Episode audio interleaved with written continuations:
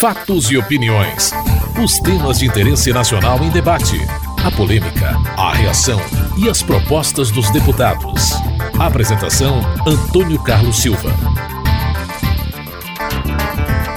Numa semana sem votações para que parlamentares pudessem participar das campanhas eleitorais, a reforma política foi um dos temas tratados em plenário. Para Cis Carvalho, do PT do Piauí, o Congresso tem a obrigação de debater a reforma. Este parlamento precisa tratar essas questões que têm usurpado a cidadania dos brasileiros e comprometido a democracia que construímos a duras penas. Isso deve ser feito à luz do tema da reforma política que está nesta casa e tem a obrigação de discutir e aprovar. Essa tem que ser a obrigação nossa. O financiamento público de campanha eleitoral é o mecanismo que pode ajudar a pôr fim a crimes como estes citados aqui.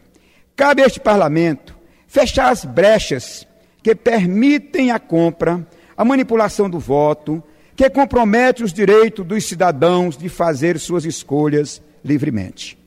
No caso de fraude de pesquisas eleitorais, crime já previsto na lei eleitoral, é necessário, no mínimo, aumentar a pena, que é muito branda, a divulgação de pesquisas fraudulentas constitui crime punível com detenção de seis meses a um ano e de multa, no máximo de R$ 106.410, conforme resolução do TSE de número 23364, no seu artigo 19. Quantia insignificante para a indústria altamente lucrativa que se formou em torno deste crime. É necessário, senhor presidente, ativar este debate e ampliá-lo para todo o Brasil, porque é um assunto que vem incomodando bastante a nós que defendemos com muita garra o fortalecimento da democracia no nosso país. Luiz Couto, do PT da Paraíba, defendeu mudanças no sistema eleitoral. A importância que tem de um processo de reforma política nesse país, né, para que nós não tenhamos, é, ou seja, esse tipo de pesquisa que tenta enganar a população. E eu acho que essa eleição ela traz para nós uma, uma grande lição, que é a necessidade de termos uma profunda e consistente reforma política. Não dá mais para continuar, é, ou seja, esse sistema eleitoral, porque ele está corrompido, apodrecido, e é fundamental que nós tenhamos essa reforma política. Daí, ou o Congresso faz, ou a população vai, através de, de uma é, emenda é, de iniciativa popular, vai obrigar esse parlamento a fazer uma reforma política. Para Mauro Benevides, do PMDB do Ceará, o Congresso não pode fugir à responsabilidade de apresentar a reforma política. Congresso como todo, as duas casas, portanto, não podem fugir a esse imperativo inelutável de oferecer ao país uma reforma que consubstancie toda uma reformulação que conduza à realidade a constatação de urnas que projetem efetivamente os anseios da, da, coletividade. Portanto, a minha solidariedade à tese da reforma política. As atividades da Comissão da Verdade também foram abordadas por parlamentares.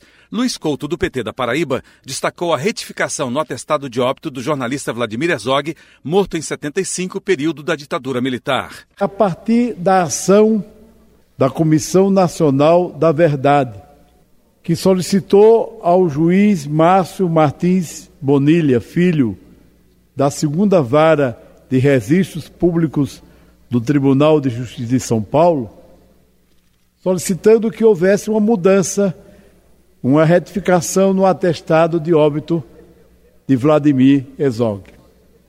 E o juiz concedeu. O juiz determinou na segunda-feira, 24, a retificação do atestado de óbito de Vladimir Herzog e pela determinação daquele ju juiz, pela determinação judicial, daqui para frente, senhor presidente, senhor presidente, constará que a morte do jornalista Vladimir Herzog decorreu de lesões e maus tratos sofridos em dependência do segundo Exército de São Paulo é mais uma prova da importância da Comissão da Verdade. Já antes, A justiça também tinha determinado é, a questão da tortura do coronel Ustra, né?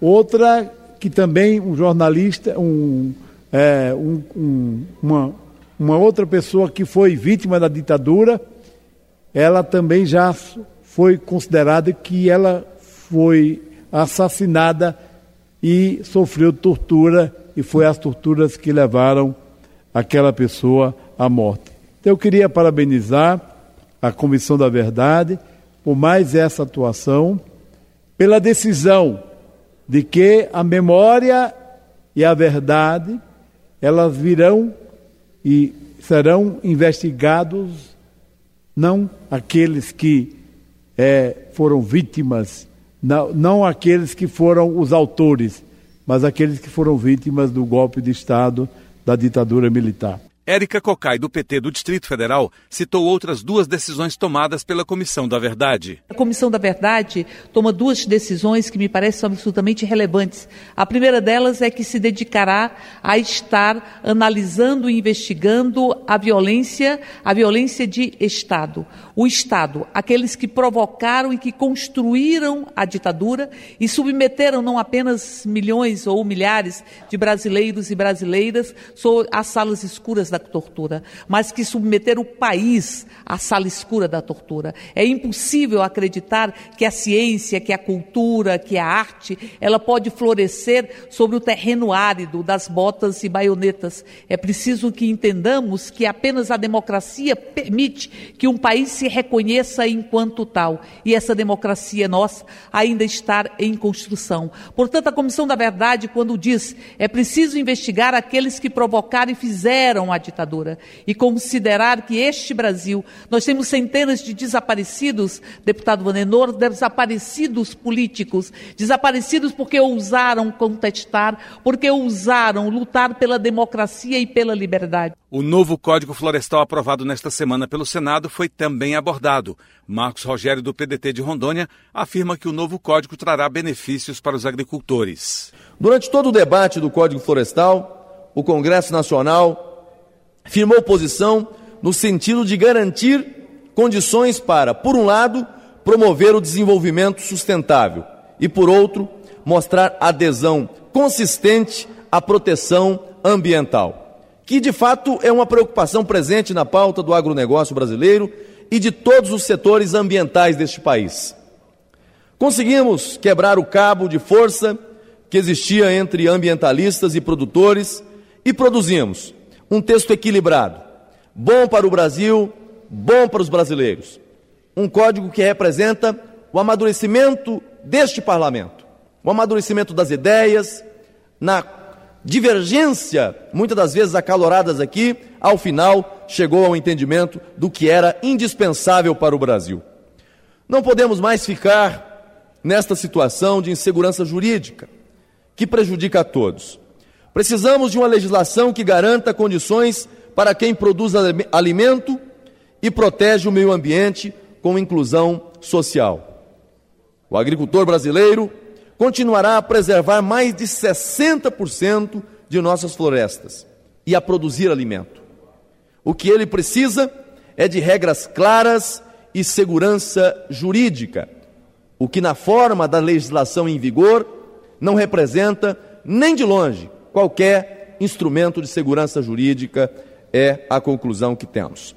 O novo Código Florestal trará grandes benefícios para os nossos agricultores. Você acabou de ouvir Fatos e Opiniões, uma produção da TV Câmara. Edição e texto Antônio Carlos Silva e Eliane Breitenbach.